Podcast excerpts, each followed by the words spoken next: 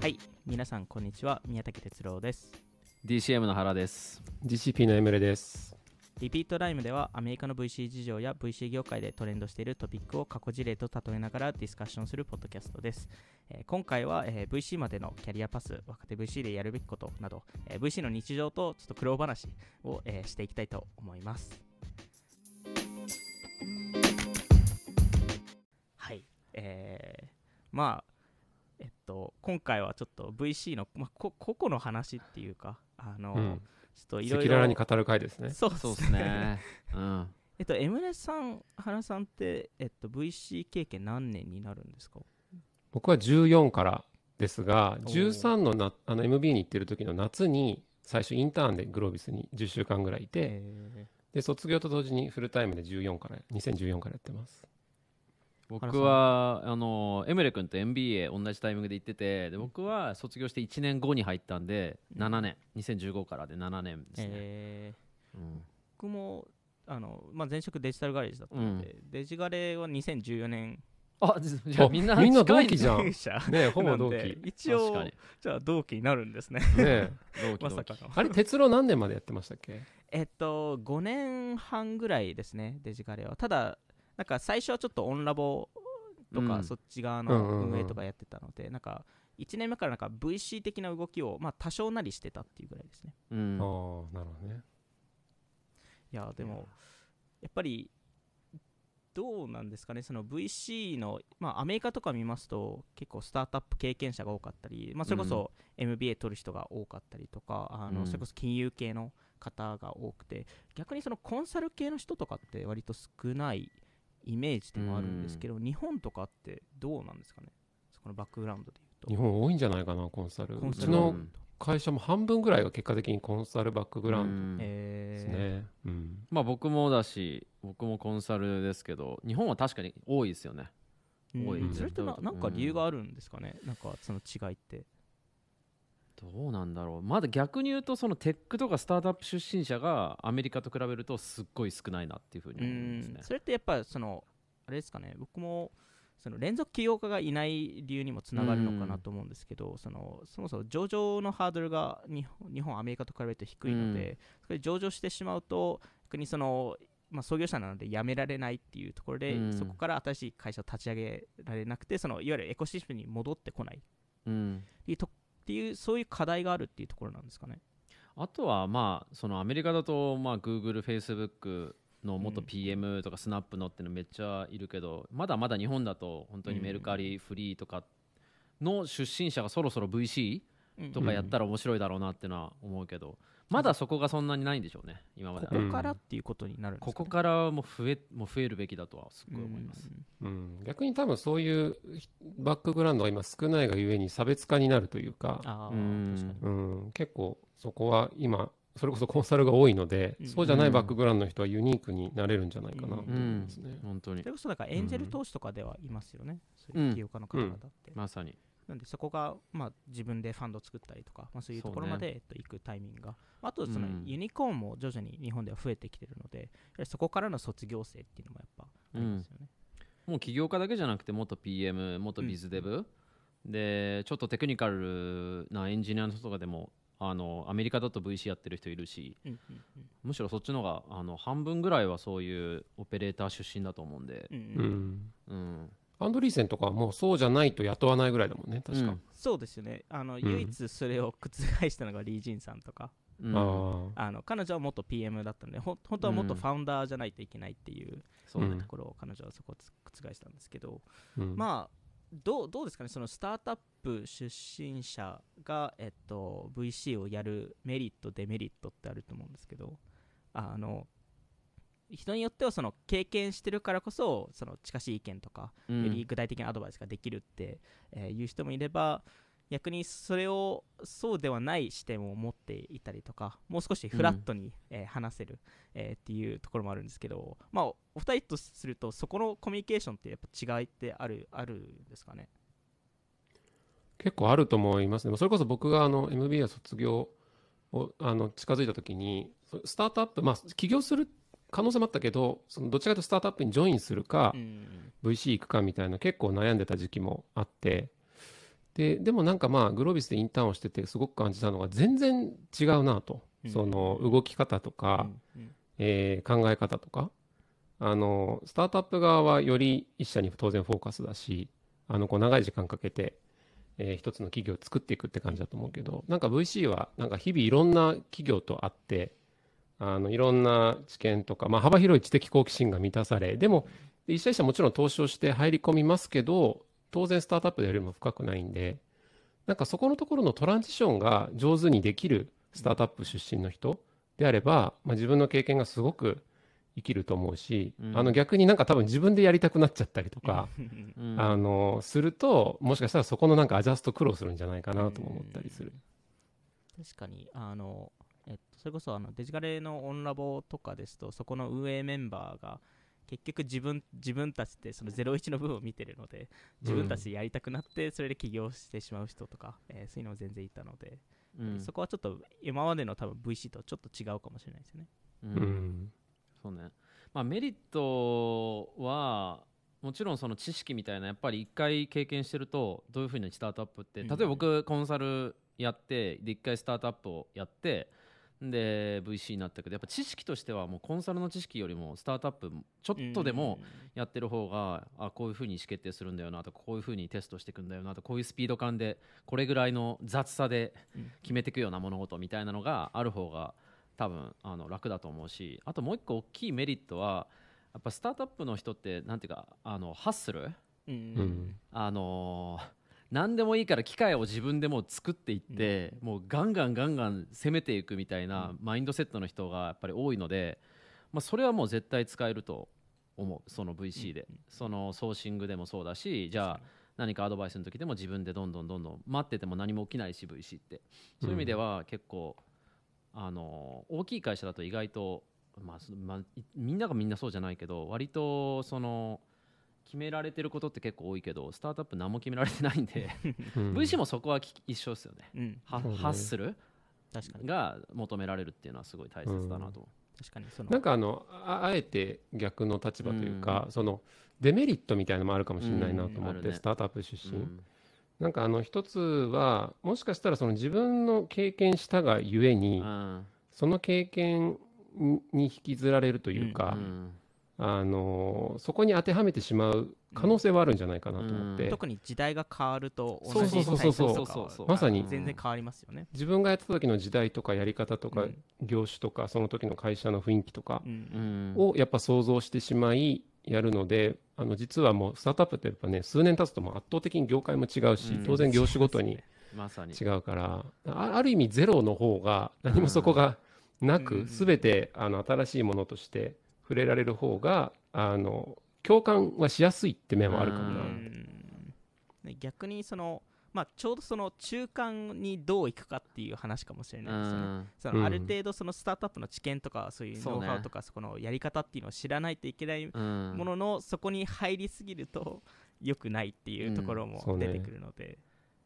下手に成功しすぎてたりとかすると引っ張られるかもしれないけどだからなんかスタートアップにいたのが1年の人と10なんか8年やってますって人でそんなに変わらない気はする、うん。VC に来たとして、うん。でもなんか僕もその DCM に入るときにやっぱり他の普通のスタートアップに行くかすごい迷っててうん。でうちのデイビッド・チャオっていうあのアメリカの GP であのミダスリストラが乗ってた人に相談してたらあの、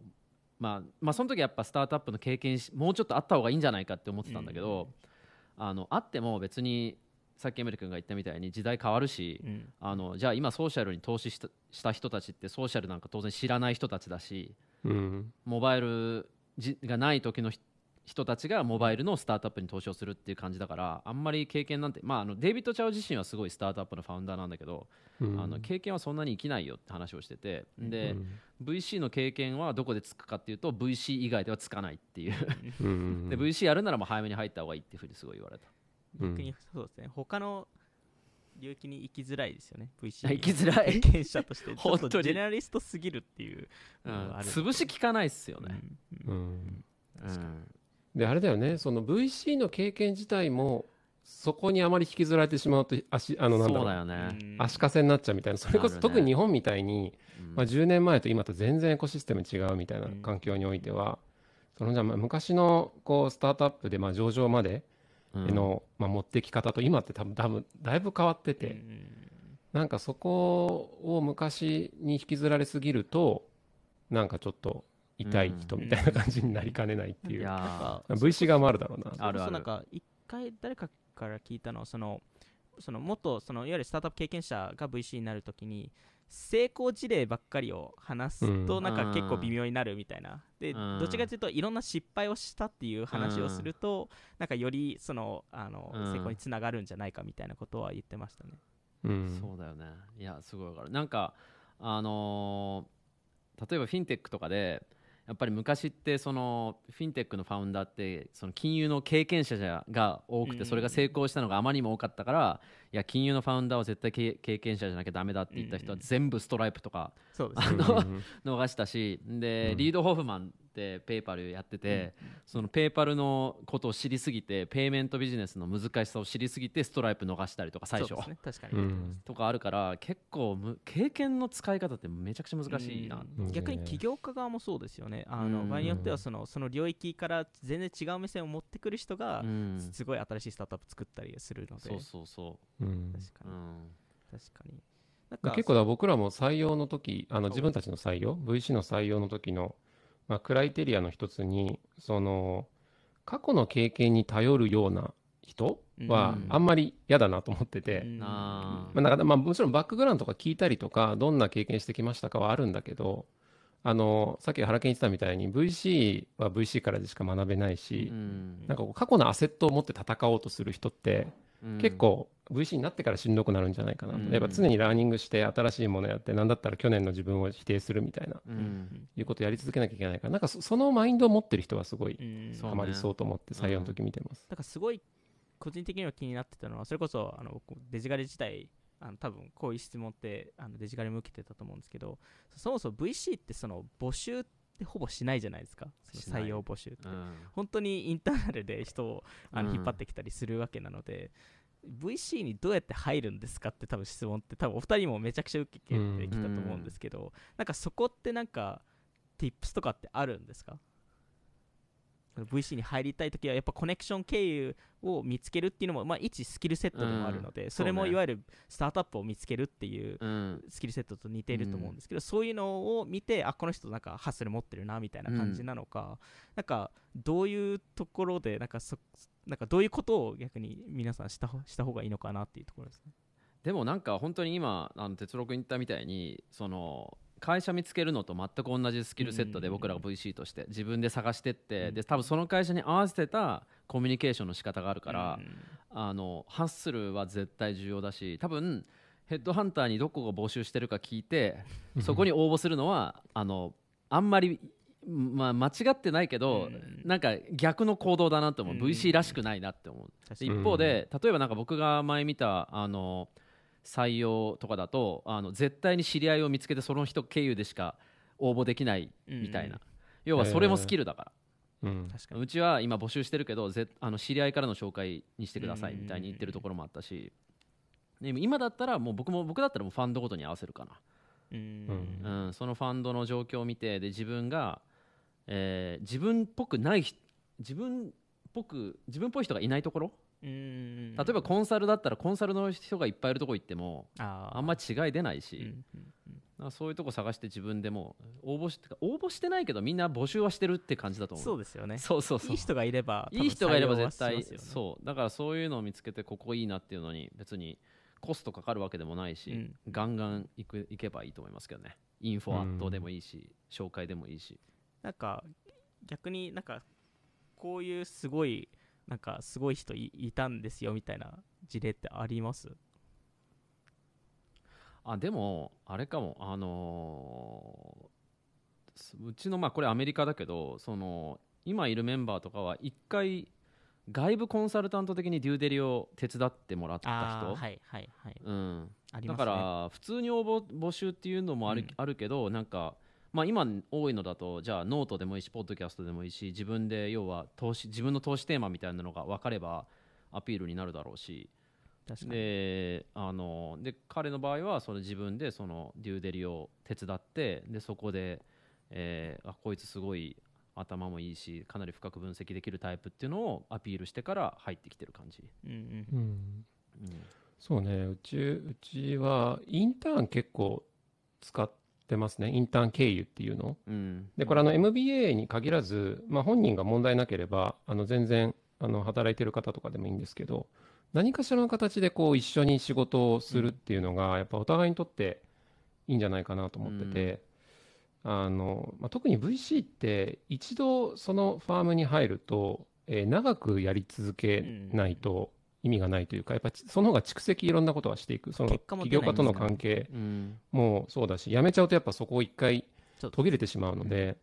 でエコノミクスみたいなところもそうだし、だからやっぱりお互いにとってこのファームがいいよねっていう状態にならないと、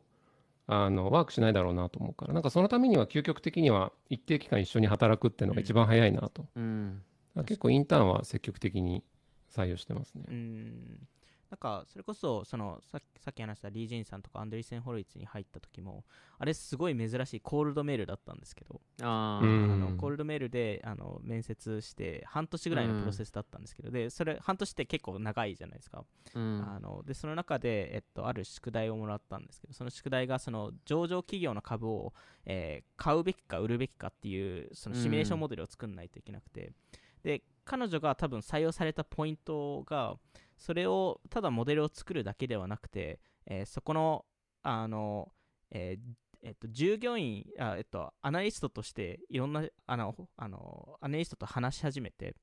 でなおかつその会社に、えー従業員になりたいっていうふりをしてあの採採用採用面談まで行ってそこで情報を引っ張りに行って、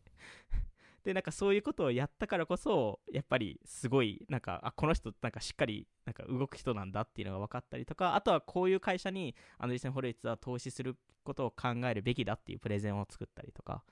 そこまで行くとやっぱりこの人本気本気でなんかこのファームのことも考えてますしその自分としてもその動動ける人だっていうのが分かりますよね。うん。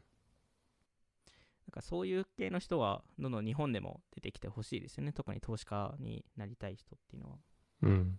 結構僕があの入った時もあのやっぱ VC のデューデリの仕方ってあうん。の候補者から見た時、あの割といろんな方法できでできると思ってて1個がまあ純粋にポートフォリオを見に行きますと、うん。で大体どこも書いてるじゃないですか、はい。でまあフォロー投資で少額だけっていうのもあるので、まあ、基本的にリードで投資してるところがどこなのかみたいなのを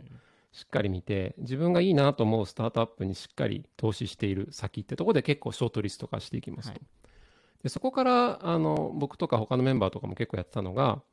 あのヒアリング？そのなんとか人づてでその起業家とか自分の知り合いだとかあの投資そのファンドが投資している先もそうじゃない人たちも、まあ、何人か頑張って見つけてうん。その人たちにこのファンドぶっちゃけどうすかみたいな話を聞いてみるみたいな。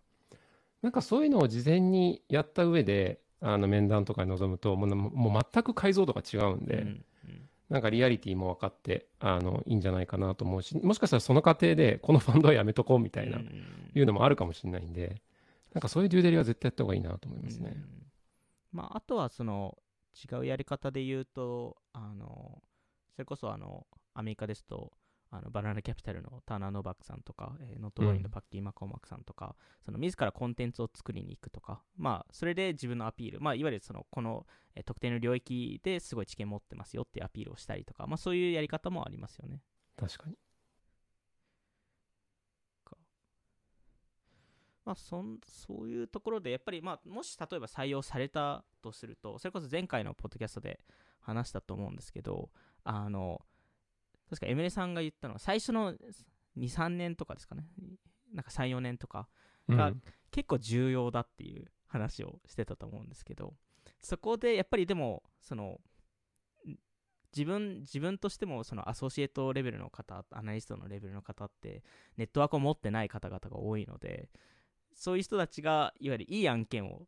探しに行かないといけないって、で、一部運だと思うんですけど、あのでもう運だけではなくて、自ら準備していあのやることでもあるんですけど、そこでのいわゆるその若手 VC としてのそのどのアグレッシブにいろんなところに会いに行くべきなのか、なんか、なんかどういうことをやると、そこの成功、まあ、いわゆる今後のキャリアとして、その VC をやり続けたければ、成功につながるのかっていうところで言うと、はいはい。それで言うと、結構うちの会社で言ってるのがあの VC って何個か壁がありますと、うん。で私今8年丸8年やって次9年目みたいな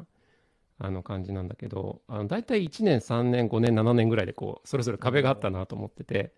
なんか最初の壁がもうなんか VC という動き方がよくわからないと。あなんかまず会社に行っても誰もいないしあ、はい。あのこの人たちは一体何をしてるんだろうみたいなところから始まりでまあいろんなイベント行ったりとかいろんな人に会ったりとか紹介してもらったりみたいなしながらこうなんか VC としての動き方とか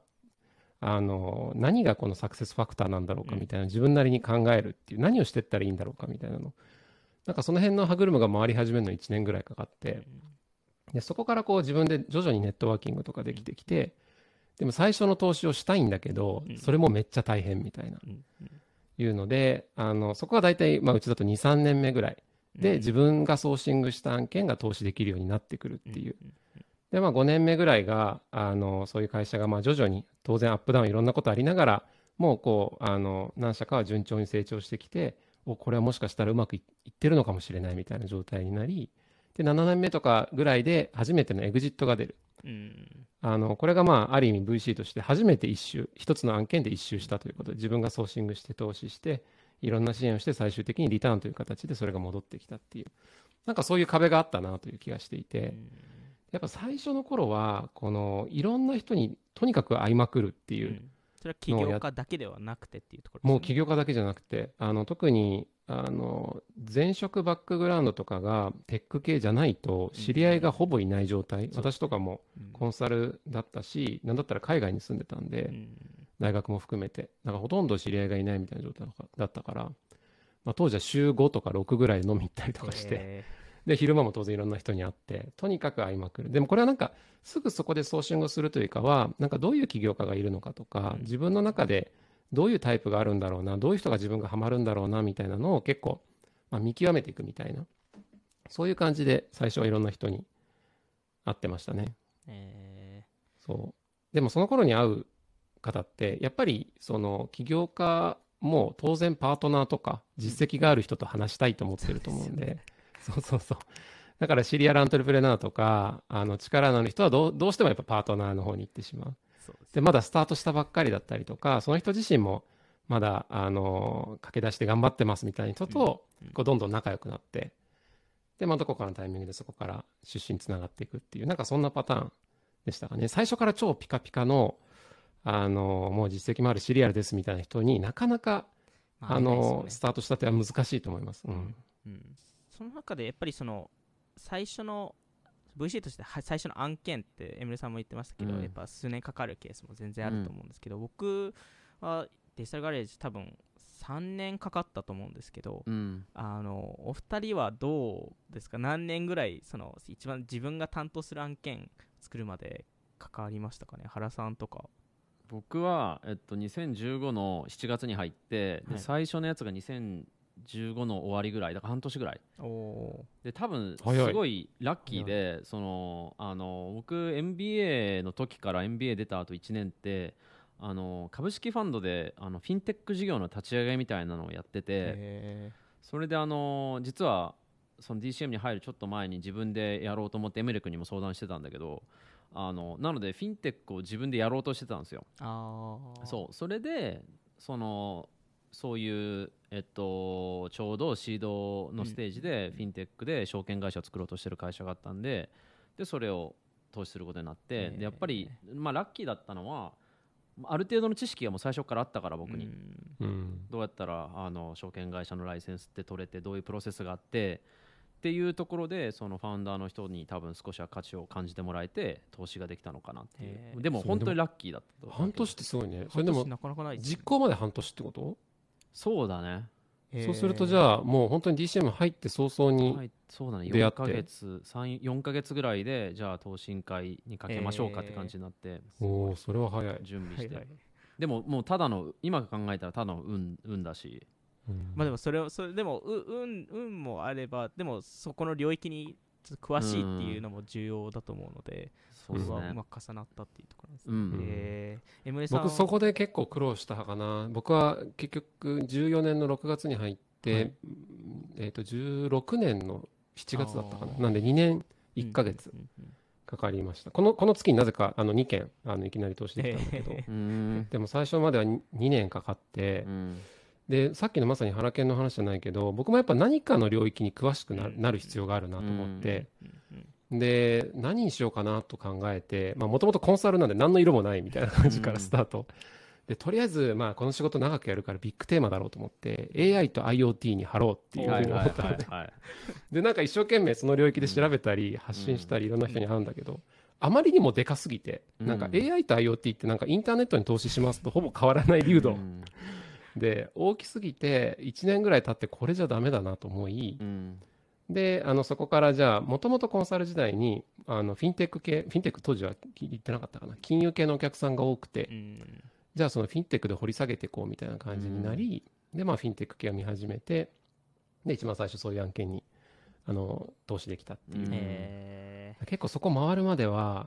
大変でしたね。自分が前に進んでるのか後ろ進んでるのかよく分かんーない。い、や本当わかんないですよ、ね、わかんない。しうん。かも案件を上げるたびにボコボコにされるんで。うん。そうそうそう 僕は当時あのあのあの新卒だったのであの、うん。大学上がってなんかいろんな案件出してなんかめちゃくちゃリジェクトされてめちゃくちゃ落ち込むっていう、毎日を繰り返してたので、あのうん。やっぱやっぱそこのスペシャライズっていうのはやっぱ大事ですよね、うん。その知見を持ってる領域をどう見せるのかっていうところと、うん。そこの中のスタートアップを見つけに行くっうん。ていうところは最初のでもそこからでもお二人って別にそのフィンテックだけじゃなくていい他のところも見てるわけじゃないですか。それってやっぱり1件目やるとそこってちょっとずつ広がるっていうところになるのかそれともそこはもう自らもその新しい領域をどんどん勉強しないとそういうそうそうそういうところって広がらん広がらないんですかね？なんか前の回でも話したようにやっぱり案件が次の案件を生むし、うん。それは別に紹介って意味だけじゃなくてそこで得たその知識こういうふうにチームは蘇生していって、っていうのが次にまた次のファウンダーの人にとって価値になるしなんかそのそういうので回っていくんでしょうね。うん。うん。うん。で別に自分がその投資をリードしてやったやつじゃなくても少しじゃあ担当していろいろ勉強させてもらった案件から次の案件の絵のなんかその自分の価値につながるし。うんそれがずっと続いてるんでしょうね。うん。うん。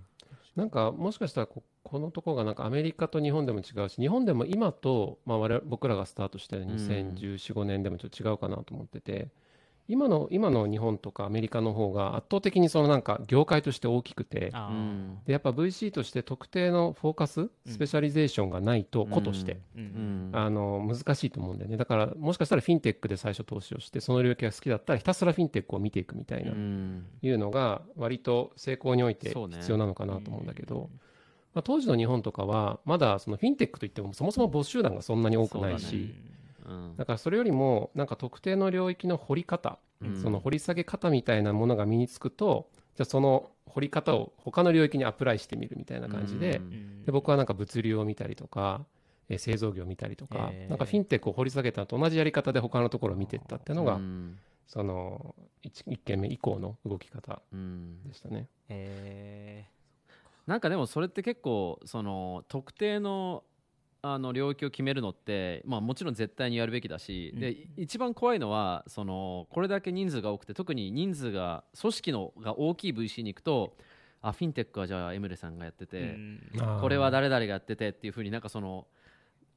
競争がないところに行くと、結局そんな会社もないしあの、うん。実際そのテーマ自体があの大きくならないやつを選んじゃいがちだから、それは怖いなと思って、確かに、うん、うん。確かにね。なんかあの確かに埋まってるように見えるんだけど実際全然そんなことないみたいな、あるよね。ある。そう。うん。その領域にそもそもスタートアップが少ないから少ないしそもそうそうそうそう。でかつそもそもそんなのがテイクオフしないアイデアだとしたら、結構そのだったら普通にど真ん中のじゃあ SARS 今でも SARS やってもいいかもしれないし、うん。っていうのはね選び方ってすごいむずいよね。まあなんで、うん。場合によっては例えばその SARS っていうところも広いのでその中うのん。なんかこの金融に特化した SARS でしたり、なんかそういう観点でその自分の例えばフィンテックが好きであれば、フィンテックの領域を生かすとか、何かしらその、えっと掛け合わせっていうザ全体も見るんですけどその中で特に好きな領域とかも一緒に見つけるとかっていうのは、そうね、なんか結構この話あの冒頭のあの過去の経験だけで戦ってると死ぬみたいなのに結構つながる気もしていて、うん。なんかあのアソシエイトとかから見てるとじゃあこの領域はパートナーが見てるからもうむずいかなとか思いがちかもしれないけどでも実際はその領域自体がどんどん進化して、まあ、広がってもいるし、うん。起業家はあのなんだろうどんどんパートナーと年の差も離れていったりもして、うんそうするとどんどん自然に空いてくるみたいなのがあって、うん。それを生かさないといけないですね。その自分のその年の若さっていうところは、うん。あのその時代の流れを読むっていうのは大体次の世代になるのでうんそ,、れこそあのアメリカで有名な話ですけどそのスナップチャットが出た時に、うん。全投資家がスナップチャットアソシエイトから学び学び学んだんですよ。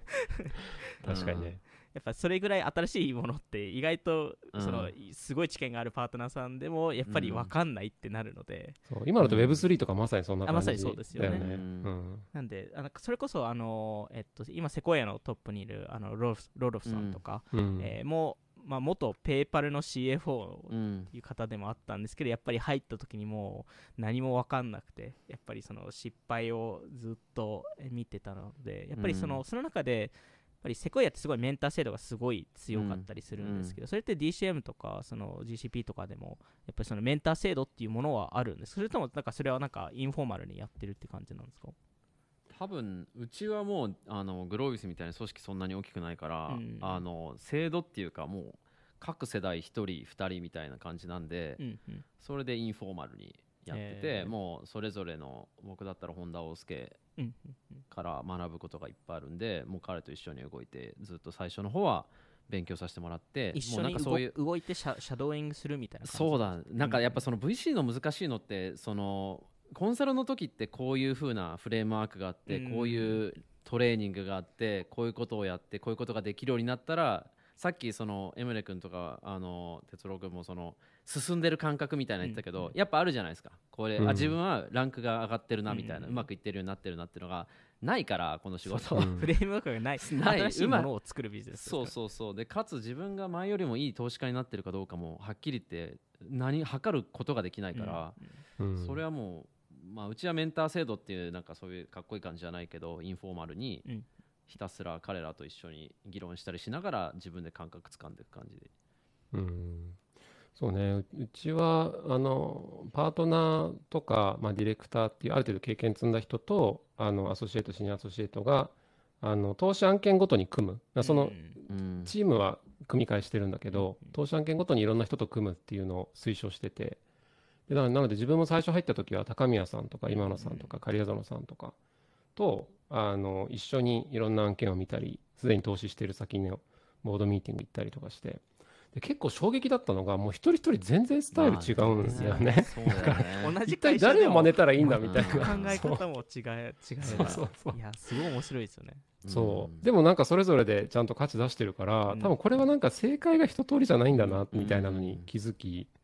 で誰を真似てもダメだなっていうのに気づきそうですそうだから結局自分流のなんか道を見つけなきゃいけないみたいな。でもなんか VC の面白さってやっぱりそこのいわゆるメンター制度みたいなものがやっぱりどうしてもあるっていうところがでもそれがどうしても必要っていうのもあると思っていてだからこそそのえっと、スタートアップでそのボードメンバーいわゆるあの役員を、えー取るときに大体その、えーボードオブザーバーみたいな席があると思うんですけど、今まで日本だとどこまでこれってか活用してるかわかんないですけどアメリカとかですと大体その VC がそのボードのシートを取って同時にオブザーバーシートを取って、オブザーバーシートにアソシエイトを入れるんですよね、いわゆるオブザーバーシートって話さないんですけど、いわゆるなんとなくその場を見,、うん。見ないといけないのでそこでいわゆるその役員レベルでどういう会話をしてるかとか、うん。どういう戦戦略の話をしてるかとかどのタイミングで突っ込めばいいかっていうところを、えー見定めるためにそういう席があるんですけどなんかそういう制度ってやっぱすごい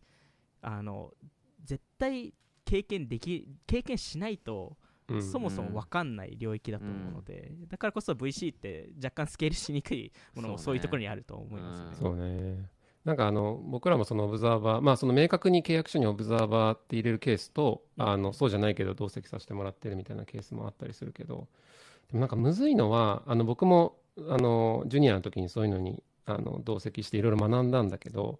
でもやっぱりなんか意外と VC の仕事って半分以上ボード以外のところで起きてるみたいな。裏裏のそのテキストメッセージとか裏でちょっとああったりちょっと電話したりとかですよね。そうそう。テキストメッセージあったり夜10時になんか連絡来て今からちょっと一杯いけますかみたいなとか、うん。なんかそういうところが実は肝だったりするから、なんかそこはなかなかあの見れなかったし、うん。今じゃあ自分があのアソシエイトとかにそういう場なるべく作ろうとするんだけどさすがになんかね何人も俺ぞろぞろ飲みに行くのも変だから。うん。そこはむずいなと思ったりしますね。まあ、ちょっと今回はちょっとあのそういう個々のその若手、まあ、特に若手 VC にとってのそのどういう動きをするべきかっていう話だったと思うんですけど次回何の話しましょうか？次回は。ファンドのもう少し大きい戦略とか特徴特徴なのか最近のトレンドなのかそうね。結構やっぱファンドも戦国時代というかわかんないけどなんかいや競争激しいじゃん。なんだかんだ。うん。どうやって勝ち続けていくのかうん。勝ち残っていくのかみたいなのは